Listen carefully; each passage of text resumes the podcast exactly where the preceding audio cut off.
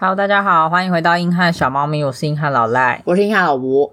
老吴最近有看新闻吗？很多啊，你说乌克兰跟俄罗斯吗？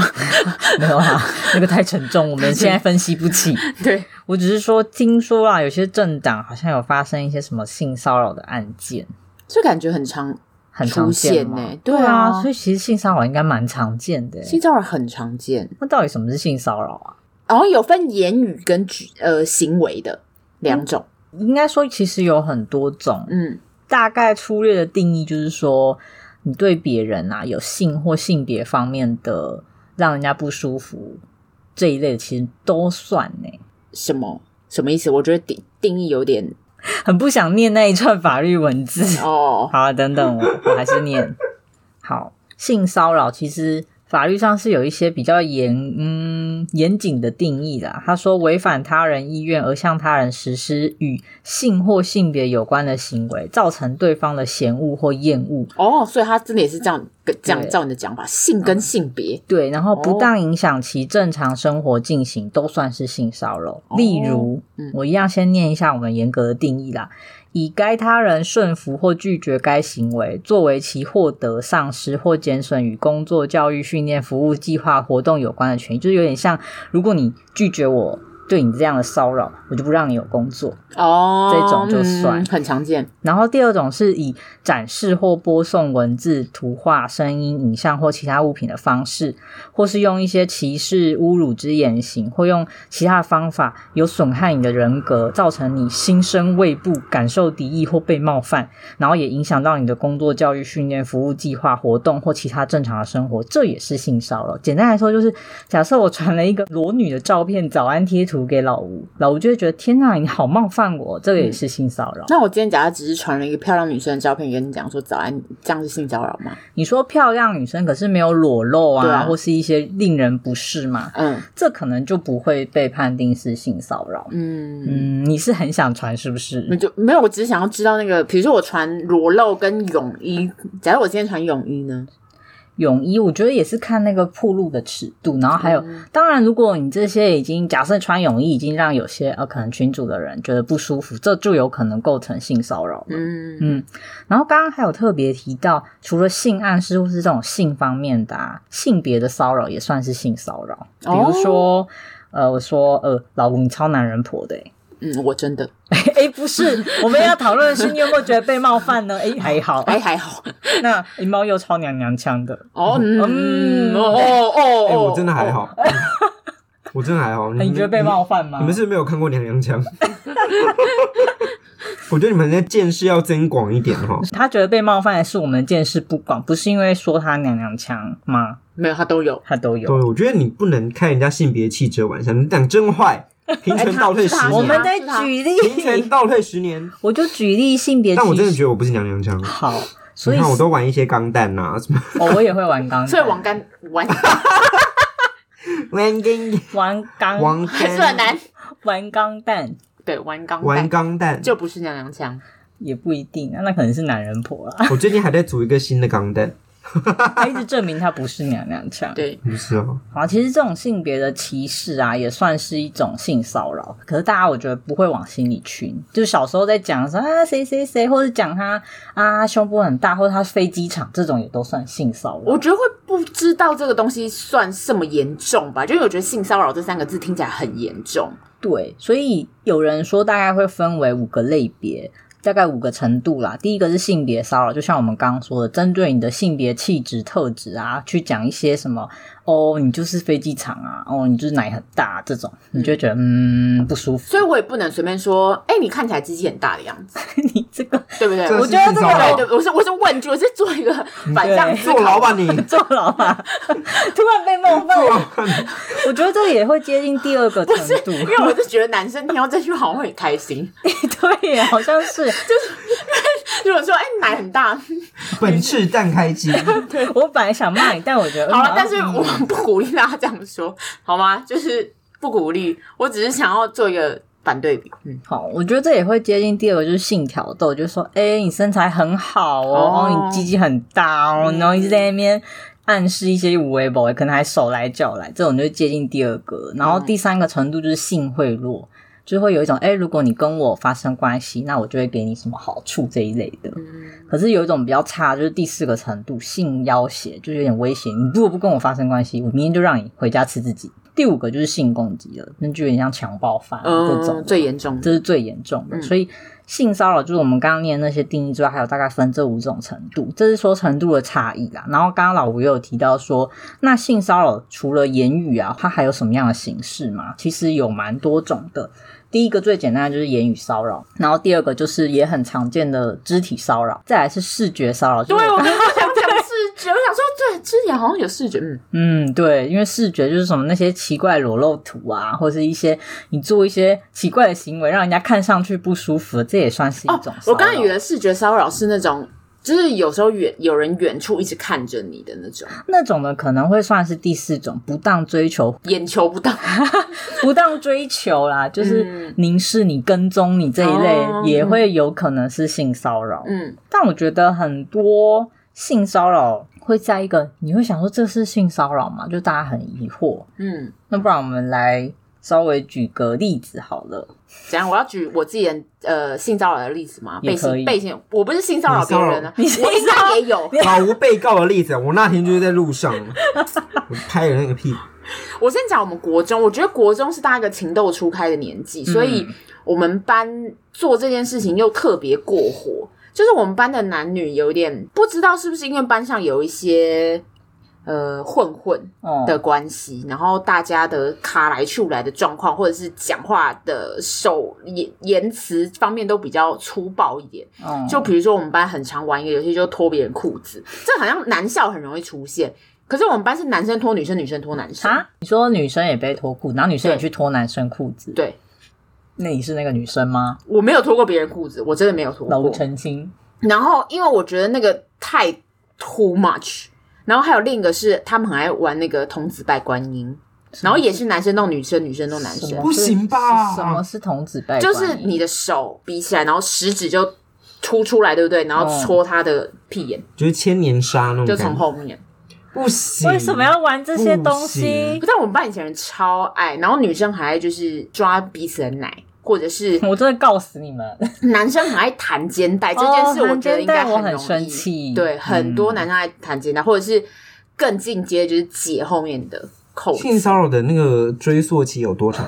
我们要不要告他们全班？好像没有很长，其实好像六个月还多久了？六个月而已，太短了吧？就略略看过啦。嗯，反正我觉得学生时期真的，因为大家可能对性啊或什么性别，其实还在一个很模糊的阶段，然后又界限没有抓清楚。对，然后有些男生看完 A 片之后，就会常常学里面的一些用语，觉得自己很拽很屌。嗯、看过，我已经是个大人，然后觉得有时候在课堂上就会说：“哎、欸，你要不要帮我哈龟？”然后想说什么？那时候其实我听不懂，嗯、然后我就会说哈，嗯，他就会以为你是害羞或什么的。嗯、然后我想说没有，我是真的听不懂。而且老师在上那些东西，我就觉得老子都快做不出来，你哈三小龟，然后他就会自讨没趣。哦，嗯，但是如果有的女生做出了一些反应，哎，你很烦，他就越来越开心。对，他就一直说，哎，你很害羞，就是得到一个满足感。嗯，就是骚扰的。嗯就是前对对骚扰的，好像会得到一些什么。嗯、但我以前每次都是，如果有男生这样跟我讲的话，我就会让他们就哑口无言。假设他如果讲说你要帮我哈龟吗？然后就说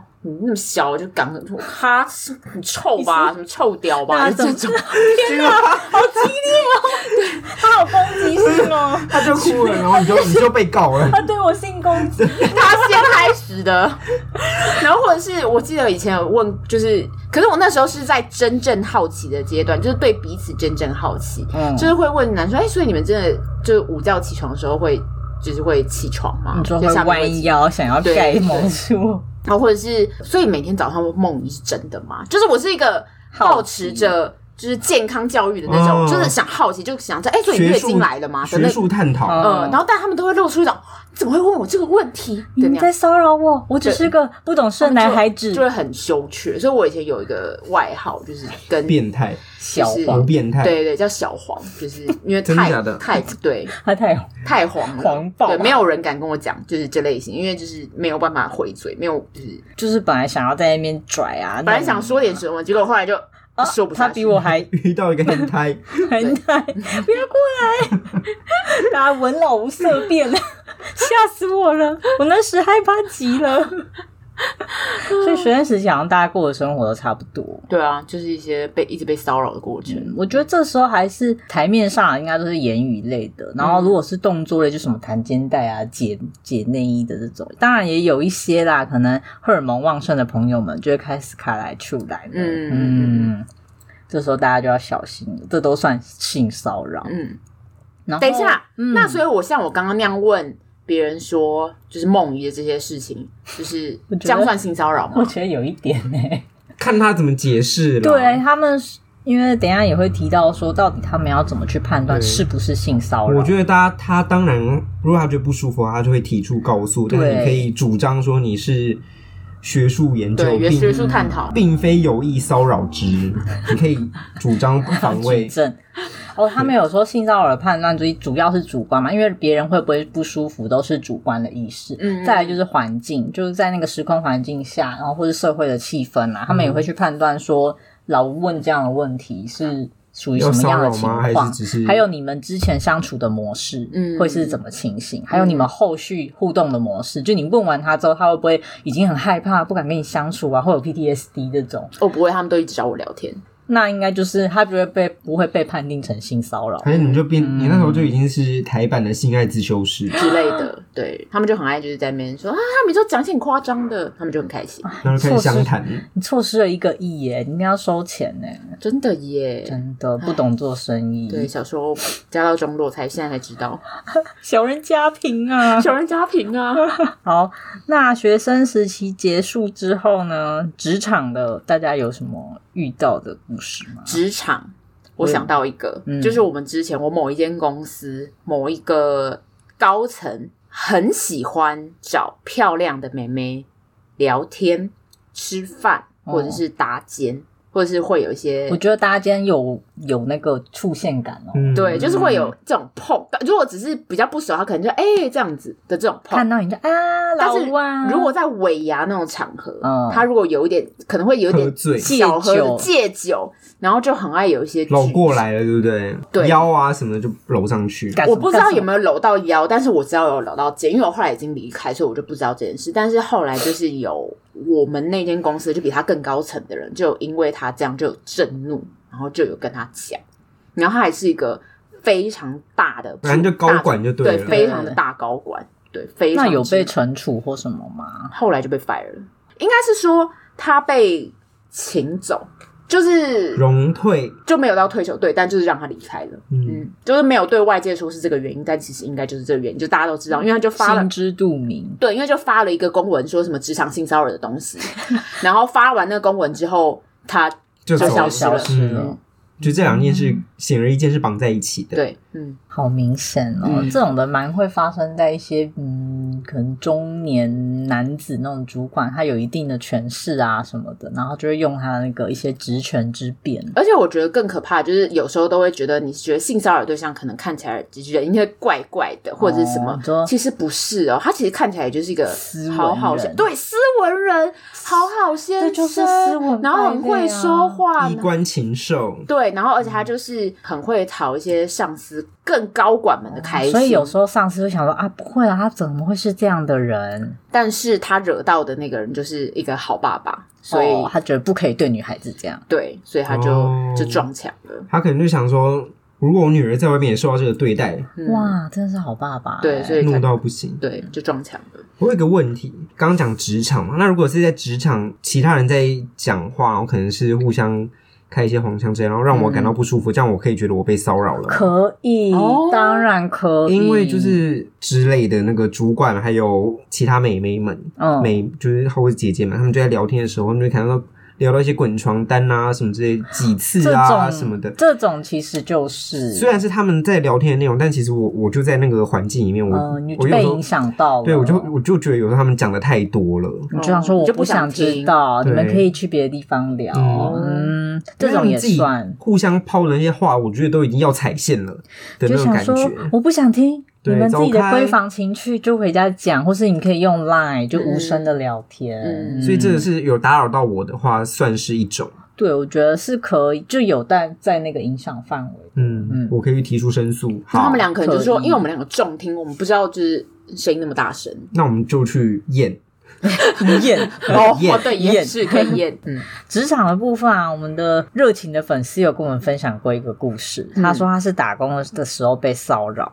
他说明明他才刚去几天，然后主管就一直很常赖他，然后还会打电话来。那通常你刚去嘛，还想说是不是什么重要事情要交代？嗯，就他只是想要闲聊。诶、就觉得闲聊，那可能如果下班时间什么那也就算了。可是后来。他说：“那主管就会没事跑到他座位旁边呐、啊，找他聊天，然后聊一聊，就把手放在他腿上。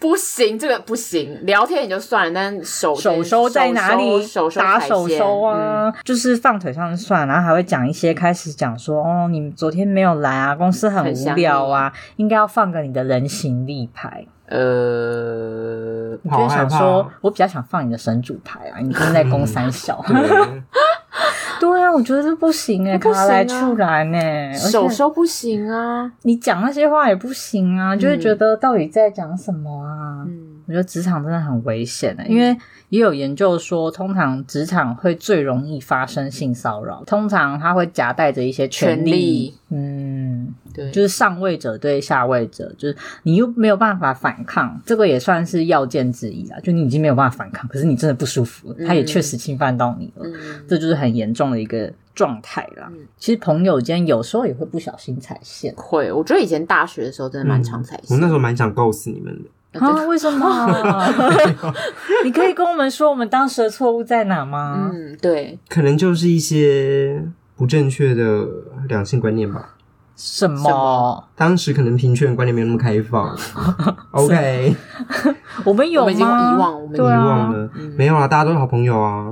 好可怕，他心里有恨，大家心里有恨。觉得他没有，他没有过去，对他没有过去，他没有过去，他不愿意跟我们说，不敞开心房了。真的忘了啦，真的忘了。好，我们很抱歉，那时候我们还不懂这种分野。对。对我突然想到，你刚刚讲的权力的上下关系很容易造成性骚扰。那其实，在学校里面，老师对学生也也有听到哎。哎，讲到这，突然回忆起来，我们以前高中就有老师因为这事情有被。也被惩处，就是直接有调查，然后学生跟老师的关系非常紧张，哦、因为那时候已经有一些些社群软体兴起了，然后就有去散播说什么某某老师巴拉巴拉，然后对我怎样怎样，然后双方各说各话，很严重。嗯嗯。后来我不确定他们的惩处，因为这时间拖蛮久的，因为学校还要收证啊，然后找那些证人。可是听说那些被调查学生，有的人又说辞反复。一部分有人在猜啊，可能是有一点斯德哥尔摩那种，嗯、就已经没办法去调查，因为毕竟你那个老师身份摆在那，然后就会发现其实这案子办起来真的蛮困难的。最终我不确定结局，但就有点不了了之。因为之前有一本很红的书，就是那个女作者写了一本她被老师性侵的过程，而且她是补习班老师吧，然后后来就自杀。我知道你在说哪个，对，但是这个女生她其实就在讲你刚刚说的斯德哥尔摩的状况，她就是被这个老师性侵，但是她被性侵，她就会觉得说。那如果我爱老师，是不是就可以减轻那个？我就不是被性侵了，我就不是被强迫，我是因为我爱他，所以他他他他这样，他跟我那样子不叫性侵。对，嗯、他们就会一直这样子说服自己，而且我也没有挣扎的很严重啊，所以我我应该是乐意的吧，就是就是会呈现陷入自我怀疑、嗯，那个心理开始有一些变化。对，就是把这整件事情合理化，理化嗯，就很可怕。然后到最后就看、嗯、看似，甚至看似。会很像是女朋友的角色，就会想说，哎、欸，那你怎么不来陪我，或什么，就会变得就是斯德哥尔摩的状况就很可怕。对啊，然后最终就其实他的结局是蛮让人遗憾的啦。但是也有另一种状况是。呃，老师跟学生之间他有一点状况，然后学生就直接乱散。哦，你说滥用性骚扰这个这个词，然后老师就因此就整个名声坏掉，他也没有办法做好好的做老师，因为走到哪里都被大家就贴上标签。哎、欸，之前好像有人说他怎样怎样，对，然后学生后来才说他其实是就是不爽老师，然后有哎、欸，所以呃，之前那些专家学者说他们在判别是不是性骚扰会不会成立的时候，才要去观察那么多，他们也很害怕去。判断这些事情，因为一旦判错就没的。因为其实被害者自己也很错乱，所以就是心理状态很混乱、啊。哦，其实真的很难判定诶。不过，嗯、呃，像这种的我觉得都还算蛮常见吧。但是现在就是有人说，如果你在元宇宙被性骚扰，那算是性骚扰吗？可以去告他吗？可以，可以吧？可以告，但是不不太好找诶、欸。呃，其实现在的性骚扰的规定啊，大部分是会出现在那种真正的实体接触比较多的。嗯、可是如果你在元宇宙，因为元宇宙本身有那种去中心化，嗯、然后匿名的性质存在，它其实很难就。会有点像说，哎，你如果在元宇宙被骚扰，你可以消极的回避啊，就，呃，我拿掉那个装备，我就没有在元宇宙，他也没办法骚扰你了。然后就觉得，啊，可是还是怪怪，他确实有骚扰到我呢。然后就觉得，嗯，怎么想都不对。那你这么一说，那交友软体呢？交友软体很多人一开头就说约吗？约炮吗？其实这种的也算是，因为一旦就是你有那种不舒服，这种都，这其实就是对，只是能不能真正的。呃，刑罪的方面会比较难，可是像这种纯粹少，像我觉得元宇宙跟那种像你说的交友软体或是网络游戏这种世界都蛮像的。它是一个虚拟空间，可是每个人都有自己的匿名性跟代号，可是你真的要查，好像又可以查到这个人。所以，呃，虽然性骚扰在刑事案件的成立上可能有它的难度，就会比较严谨，可是，在民事案件的话，你可以告他，就是求一些赔偿，因为他对你造成影响什么，好像一百九十五。你怎么这么清楚？你小时候有考，你之前想请你的精神赔偿费一百分，我给赞的。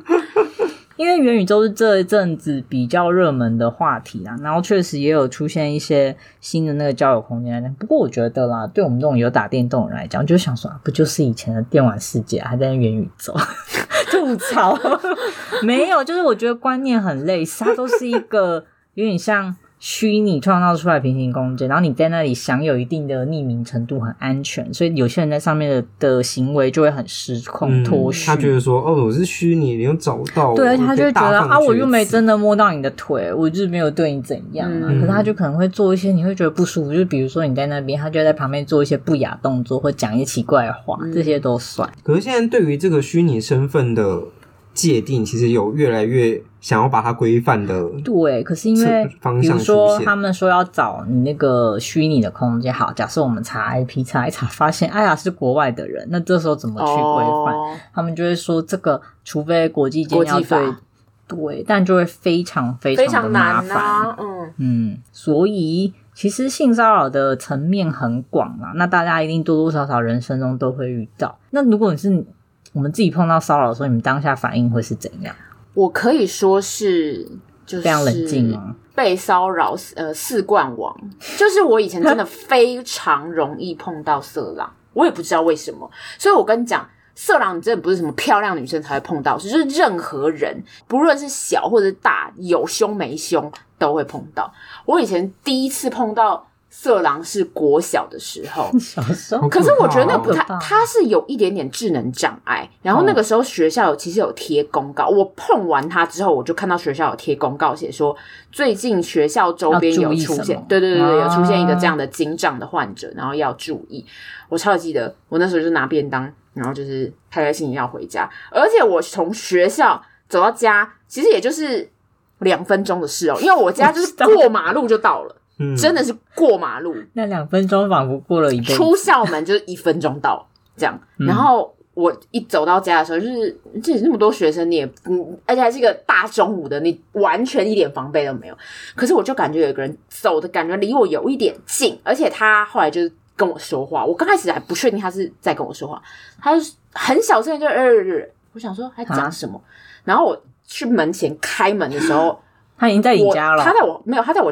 后面，因为我在开楼家楼下的大门，他就讲了第二次、第三次，我终于听到他讲什么。他说：“你洗澡都怎么洗的？”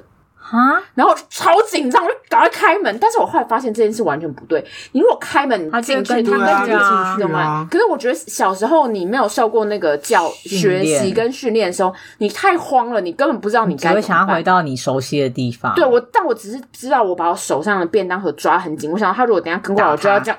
可以敲他这样子，你至少有反击的。那他有再跟进去吗？他没有跟进去，可是因为我是背对他嘛，我在开门，嗯、我一开门转过来，我要关门，因为我也要确定他是不是有什么动作。嗯、然后我就发现他把裤子脱一半了，啊、然后我就赶快关门，然后我就冲上去，然后拿那花盆，然后往下看，因为是可以，就是我们家那个是那个铁栅栏是没有封死的，所以你丢东西可以丢。嗯、对，然后我就往下，但是我们是看不到下面的。对。哦啊！后来他就跑掉了，他就走了，好可怕，好可怕。那你后来还有再遇到他吗？我后来还有在公车上遇到他。他为什么跟你去任何地方啊？不是，因为他应该是住在我们家附近，然后他的举止看起来应该是精神障碍。嗯，对，所以就你有跟爸妈、老师说吗？对啊，我好像没有跟爸妈讲，就觉得就小事，因为一开始碰到这种事，你不知道怎么办，你也不敢说，就觉得是小事，你也不知道要说，对啊，就觉得。但我觉得老吴因为小学都是神经比较。大条，对对对，他就会不知道要说，对，然后就觉得好笑，就这样那你下一次，然后下一次是国中的时候呢，我跟我的朋友们是两三个人，然后一起走在路上，嗯，一样也是有个人贴的很近。然后就想说，他为什么走离我们那么近？但因为我之前已经有碰过，就是我已经碰色狼老手了。然后他们就不要这么习惯，就是因为我朋友们，他就曾经很害羞，就是在前面说，就是我们会很小声，他们就很小声的说，怎么办？他怎么一直跟在我们后面？嗯、然后不到，就是你说 murmur 怎么办？他们一直跟在我们后面，就是这样很小声，很小声，那又不想让他听到，又不想让他听到。然后我那时候就内心就想说，有什么好？怕被他听到，所以我就直接停下来，然后我就跟他说：“你先走。”然后后来那个人就有点吓到，他就往前走了。他就故意贴着我们很近，所以你解除了大家的困扰。对，然后你是个勇者哎。他是什么样的人？看起来是正常的人。我已经完全，我可是我记得应该是正常的人。哦，你就看上去不会觉得说是怪怪的人或什么的哦。啊，对。然后第三个，这也是在国中的时候碰到的。嗯。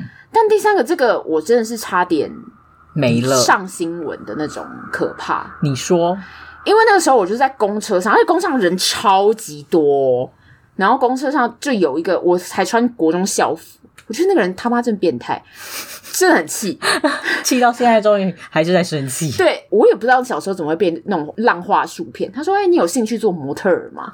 然后我想说。You have a dream 吗？就是我长得什么屁样？但我那时候的内心是想说，哎、欸，我有个朋友很想，就是花花。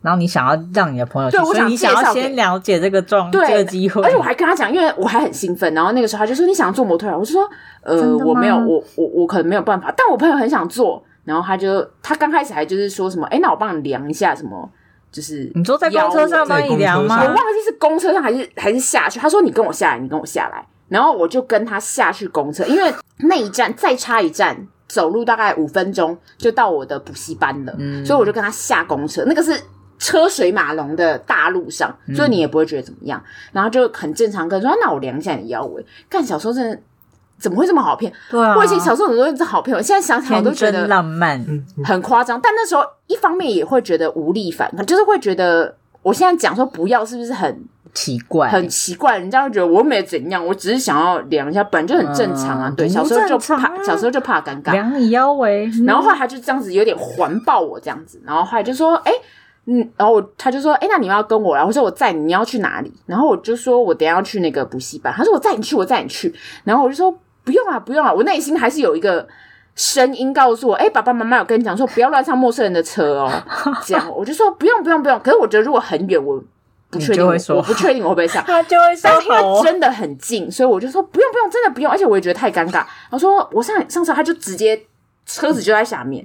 但其实我后来想，这整件事情就很诡异。机车吗？是汽车，那更可怕。你完蛋，你完蛋，后车厢。我现在想这件事很有意思他是坐在他坐公车坐到自己车子的那一站，赶快抓一个人下来，对啊，然后开车走人，对啊，好可怕。你那时忘记了要害怕，你不知道要害怕，他就这样跟我讲，他就说，他说我载你去，我载你去，我说不用不用不用，然后我就跑走掉这样子，然后我就跟他讲说，我朋友有兴趣啊，就是如果怎样怎样，我还跟他约了一个，我说如果你有兴趣的话，十二点我朋友跟我在什么这边附近的便利商店这样，他就说啊，好好好。然后当然他中午没有再出现，他可能怕我其实是要报警抓他吧。结果我是不是我根本不是，我还跟我朋友讲说，那你要不要去试试？你要不要去试？刚刚有一个人说他可能是星探之类的。天哪！所以星探这招是有用的，有用哎，好像很多故事都是这样，都是这样开。但他长得就是真的很正常，可是小时候觉得很正常，不知道现在会不会觉得很正常吗？我觉得我们现在已经有社会历练了，应该不太一样，而且。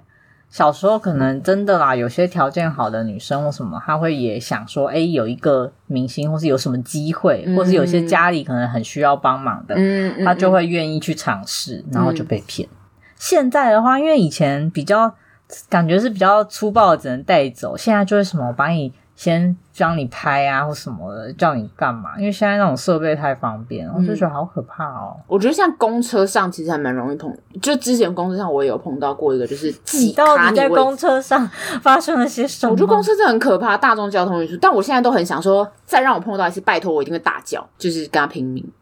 你现在知道要反抗？对啊，我现在好想要救人哦。就如果看到就说。看到一个人这样的时候，我就想说：“先生，你可以不要去碰他吗？”之类的，就很想大叫。我以前应该也算有碰过吧，就国中的时候也是放学要回家，可是因为那时候我们国中附近比较多那种田啊、乡间啊，有时候稍微晚一点走的话，就会。同学没那么多啊，老师他们也都走了，然后就有一个人很奇怪啊，骑着摩托车，然后穿雨衣，可是当天是大晴天，嗯，他就在路边，嗯，然后他就一直会在那边说，哎、欸，同学，欸、同学，然后我们就会想说干嘛，就是眼睛会瞥过去，然后发现他就在就是做快乐的事情，哦、嗯，想要秀给大家看，这样，嗯、就是他真的就只有穿雨衣，然后露出他的生殖器，然后在那边搓揉之类的，嗯、然后我跟我同学就。快速的走过去，嗯，还好他没追上来。我那时候就想说要怎么反应，然后就怎么想也不对，但我们还是很冷静的走过去。后来想想，好像应该要去大声就是制止他们。没有，小时候太小了，不太懂这些。我有一次，因为我已经真的是碰过太多次色狼，然后我后来长大之后，我就有一次是跟我爸还有我姐，哼，我们三个人走在一起，但我走比较后面一点点，然后就对象有一个人就是穿风衣，他们真的还穿风衣，对啊，然后穿着风衣，然后走过来，然后就是。经过我爸的时候，然后他就对我敞开衣服，就露鸟下。对，然后你知道我当下第一个反应是什么？好小哦，不是，我 我就对他冷笑。那他怎么样？然后他就定格，然后他就就就关起来。他就定格，然后把自己的风衣关起来。我觉得他们就是想要看到一种吓坏啊，然后就是很害怕的那种声音，就没有。对，我想说，他觉得他真的是冷笑，对我真的是笑什么笑？对我，我也很可怕。你那时候可能会有一种好的啦，就好了。我看了很多，对，太多次了，不要了。还当我清纯呢？老吴也太有经验了吧？对啊，为什么你很？我也不知道为什么，我就是吸引色狼的体质。我也我不知道发生了什么事。身材太好嘛？完全不是。嗯，我在就是拥挤的车内也有碰过，但是他就是会真的贴很近，然后会一直想要就是碰一下要干嘛？公车吗？还是捷运，就是因为人真的太多。可是你一旦发现，我觉得他们警觉性有的非常高，只是要转头看说，干是哪个家伙在那边吐吐三小，然后一转头就不见了。我想说，好可怕！他有可能是从很下面这样伸过去，好可怕！没有没有，他是整个人会这样要贴，然后要就是要撞你要干嘛？嗯，然后真的你一猜一猜一转头，他就你就他就看到他跑掉，然后就觉得。干也太会跑了吧！训练有素 哎，他就是一定是惯犯啊，不然怎么可能跑这么快？可怕！大家真的要保护自己。至于那种言语类的，我觉得可能因为我们都到这年纪了，免疫力就有点强了，而且可能还会反击回去吧。在那边，我觉得有些前辈或什么，他们偶尔你知道，餐桌上啊、酒局上，就是会讲一些性别的东西，就会说啊，也不错啊，有个妹妹坐在那里啊，嗯、就想说，嗯、老人家还讲这种，对。然后就边喝酒边看他们，对啊对啊，嗯嗯是，然后就可能还就是冷淡两句，对，没办啊没办啊，不错吧？你看有我们这样年轻人陪你们，对对，想说我瞬间真的被被变陪酒的，我只是个努力上班的人，对，我们只是个社畜。不过因为还是要讲一下我们。我们应该算相对幸运的，就是被骚扰或是被那种有犯罪意图的那种路线，可是我们刚好都回避掉了。那一般来说，其实网络上或是说之前宣导啊，都有在说被骚扰的时候你应该要做什么反应，或者说你要记得对外求救，因为他没有调查被性骚扰的人，其实有蛮多都不敢说的，嗯，因为他会觉得可能是他自己的问题，就像有些人。呃，你应该有听过吧？你说二十句还不是因为你穿那么清凉？对，我想说，公三小奇怪，人家不能穿小短裤，是不是？所以你以后穿吊嘎，我就性侵你。哇，因为你穿吊，对，因为你穿吊嘎，你在引诱我，或你穿四角裤。我就我就我觉得你穿四角裤是在引诱我，在邀请我。对，你那个棉裤太紧，那个棉裤让那个 那个条状出来不行。我觉得真的很不行哎、欸，这种的就是想说，你说棉裤让条状出来还是哪个不行？我说性骚扰或是随便说人家就是检讨被害人的部分很不行。嗯、被害人很多，因为钱的观念啊，或者说还没有那个思维。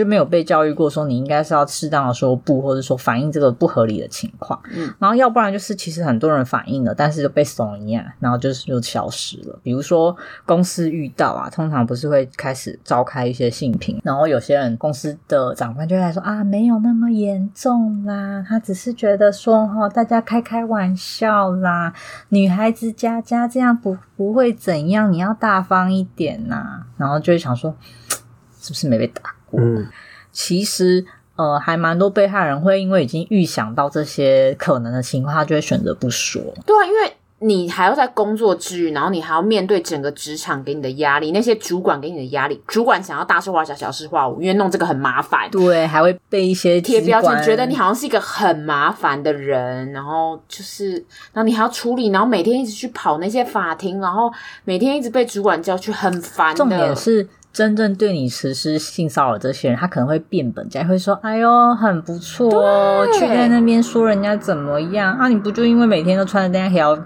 小眉啊什么的，然后想说，啊、哇，真是越来越过分呢，还蛮多是这样子的。但我觉得这也是时代演变啊，就是我觉得以前会觉得去反映这件事情很多枷锁吧，对，很。就是男生会觉得去怀孕这件事情的女生是很麻烦的，或者是本来就是你应该啦，嗯、或者是怎么样。可是现在，我觉得它是一个观念慢慢的改变。其实我觉得是好事，就像刚刚讲的，我们其实有订立的一些性骚扰的三大法，然后这三个法律讲一下。假设是你是在学校校园类的，都会用性别平等教育法来处理。就是比如说学校你发生，诶老师学生或学生之间，那他们就要召开一个性平委员会什么去调查，这是用这个法令。然后如果你是在职场呢，那你就会用性别工作平等法。哦，听过听过。对，就是想要遏制这些职场性骚扰啊或什么的。因为如果公司有这样的行为，啊也有被举报，公司也是要去处理的，可能要调解啊或要去调查。那如果你既不是在学校，那也不是在公司，那就是一般适用性骚扰防治法。不过这三个法令啊，都还是会强调说，有点像性或性别，然后确实有一些言语骚扰或是肢体这种比较实际触碰类的。那之前就有人反映说，那如果是长期跟踪呢，就是那种很像变态追踪，他没有对你说话。可是他也没有碰到你哦，可是他就是确实也对你造成影响的。嗯嗯，这种我不确定你有没有听过。后来为了这些事情，有再通过一个法令。有啊，之前我们那个林柏不是就有讲过一个，她被她前男友一直跟踪，恐怖情人，恐情的那种，那种很可以吧？对，所以他们就通过了一个法令，叫做《跟踪骚扰防治法》。这也是因为有发生过一些憾事啊，就是也有学生可能被跟踪，他可能有反映过，可是因为。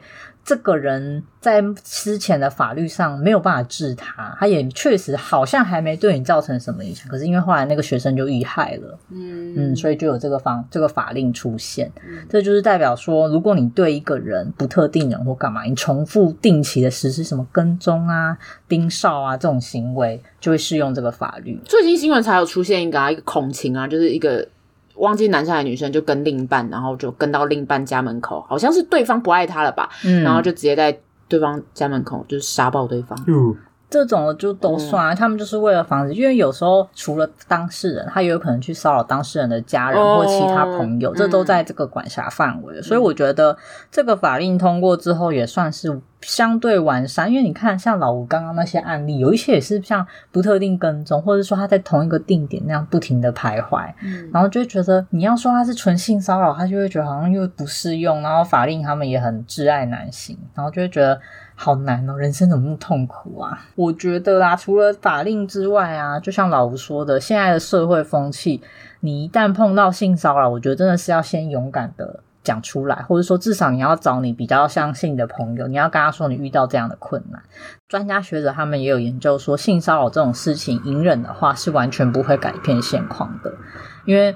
可能是呃加害者就会觉得哦没什么，他又没有觉得不舒服，你不说我就当做你没有不舒服。但法律上其实也是这样，因为是主观的那个猜测嘛。我是觉得、啊、大家练习说出来，然后如果遇到一些奇怪的事情啊，就像可能猫又一直常不堪其扰，听到一些有的没的啊，那你就要跟他大声的说，哎，不好意思，这些东西可能比较私密啊，你可以改天聊吗？这种就是首先你一定要去反应，嗯，然后再来就是找你信任的人嘛，然后真的不行，报警是非常重要的一环，因为像跟骚法的话，就是会有警察机关那边去。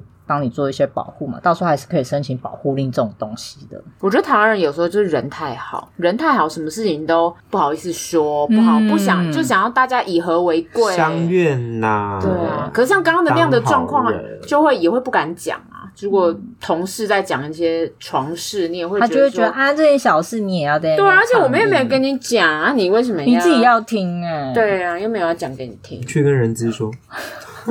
之类的，大家其实真的很怕这些事情影响到。可是如果你长期隐忍下来，它就会成为一个一直恶性循环啊。嗯嗯，好啦，我觉得性骚扰就稍微跟大家提一下说。你的生活之中其实充斥着这件事情，尤其是像那种我们觉得很轻微，像性别的这部分，大家都还是要留意的。我们身为一个正向优质的频道，真的是鼓励大家尊重别人吼，因为也有些人会很害怕说，诶，如果我正在追求一个女生，她会不会觉得我就是在骚扰她？嗯，对啊，其实还蛮多，还这个界限真的很难拿捏。哦，这种的就有人去做一个那个讨论，就是说有一个情境，就是你们是暧昧中，可能有达以上的，嗯、然后出去玩了某一次，突然接吻了，嗯、那这样。到底算不算性骚扰？因为有的人会一时回去就会觉得，嗯，不对啊，他好像性骚扰我了。然后有的男生就觉得很冤呐、啊，他、嗯、不是当时气氛正好，双方合意。嗯、然后这时候就要回到刚刚有提到的，嗯、你要先主观判断嘛。可是主观的话也不会全部都听你的而已，嗯、然后就要去看当时的环境跟你们前后相处，你们之前是怎么相处的，然后还有你们回去之后，假设还有互动又很正常，那就好像你也没有真的觉得不舒服或是怎样。嗯、所以你后续的表达也很重要。大家在面对这个事情，如果你真的觉得不 OK，你一定要反，因为对方可能会用这个反，你没有说不舒服啊，我当然就觉得，嗯，当然啊，有一些丑女言论或是一些比较 极端的人的想法，他就会说什么，好啊，现在追求者就会全部都是骚扰狂啊，嗯、这种话出现。我觉得这有可能也是因为女生本来就是呃比较不敢说的那一方，所以也是。在感情中追求，通常都是被动的那一方。其实也没有，有人男生被性骚扰也真的是有苦难说，嗯、因为人家就想说男生被骚扰，而且男生会更不敢讲。对，他就想说你一个大男生还会被骚扰，我想说、嗯、天啊，这本身就是一个骚扰了吧？嗯，嗯。然后他没有说尽量不要让人家觉得是性骚扰的事情，就是你要懂得尊重，因为像好，我跟你暧昧中喽，可是。我还是要记得，不会已经开始幻想说我们其实之后会交往，或者他是我男朋友，他是我女朋友，然后就做出一些逾矩的行为。就是你不要想那么多，你要尊重他，就是你们有好感，但你不能因为有好感就对他做这些事情，因为你也不知道他怎么想的。所以我才刚刚讲过尊重很重要。然后还有就是，大家如果真的碰到不合理的事情，就勇敢说出来。打一一三或一一零都是可以的，或是打给硬猫之类的。打给硬猫，打给硬猫会帮你，我们就帮人家播。对，对，我们会帮你转播。哎，我们的听众有一些困难，嗯、拜托听他说这样，不要提供完完整的资讯。你在哪？先跟我们讲。对，不要害怕。首先 告诉我们近况，我们帮你联络。嗯，其实碰到事情的时候，大家就是尽量去解决啦，不要让这些小小的困扰可能造成以后很大的遗憾。我觉得我们今天真的好正向，根本是什么性骚扰防治推广哎！对，我们是不是有收政府的钱啊？好想收哦，这是广告这样。广告。可是我觉得这是亲身经历啊，于是我觉得青春期那段时间，嗯，蛮后来想想蛮好笑的。那时候也不会觉得，有时候会觉得怪怪的，嗯、可是不会那么不舒服。觉得有。其实是有一点点不舒服，就觉得一直被弄很烦。对，然后我觉得那个弹弹肩带真的是生气。对啊，就像我弹你鸡鸡，你也不会爽一样啊。诶，搞不好有的人很开心。有看哦，嗯，这个就有点变态的部分。好啦，如果你有什么关于性骚扰的经验要分享，或者说你遇到了什么困难啊，都欢迎私讯我们，我们大家一起来想办法喽。那我们的节目在各大平台现在都可以收听了啊。如果喜欢我们的节目，帮我们按个赞跟分享啊。我是硬汉老赖，我是硬汉老吴，我们下次见，拜拜。